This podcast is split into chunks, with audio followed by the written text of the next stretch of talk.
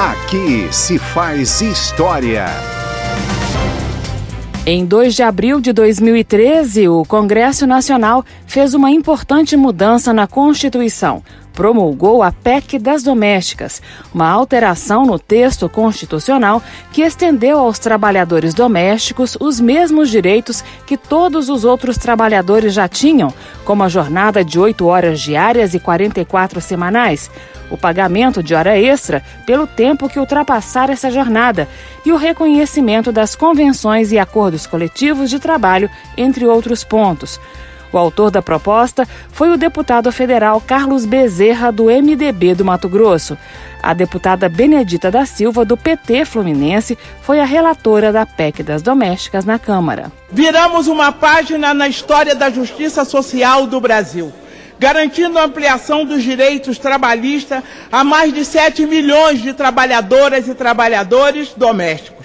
Acredito que a partir de agora com a promulgação da emenda, o Brasil, maior empregador dessa categoria, será referência para os demais países. Conseguimos resgatar a dívida social.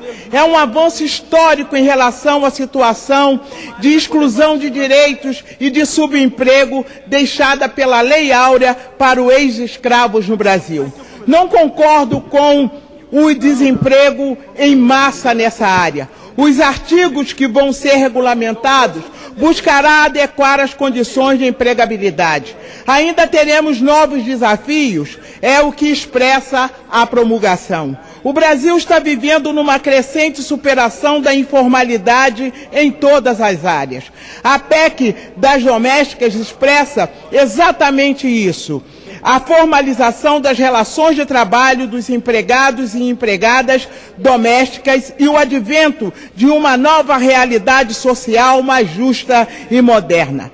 Não cabe, de forma nenhuma, em muitas palavras, a emoção que sinto neste momento, apenas expresso minha sincera gratidão em nome de todos os trabalhadores e trabalhadoras domésticas desse país. A deputada Benedita da Silva foi empregada doméstica e desde menina ajudava a mãe, que na década de 1950, no Rio de Janeiro, foi lavadeira do ex-presidente Juscelino Kubitschek. Aqui se faz história.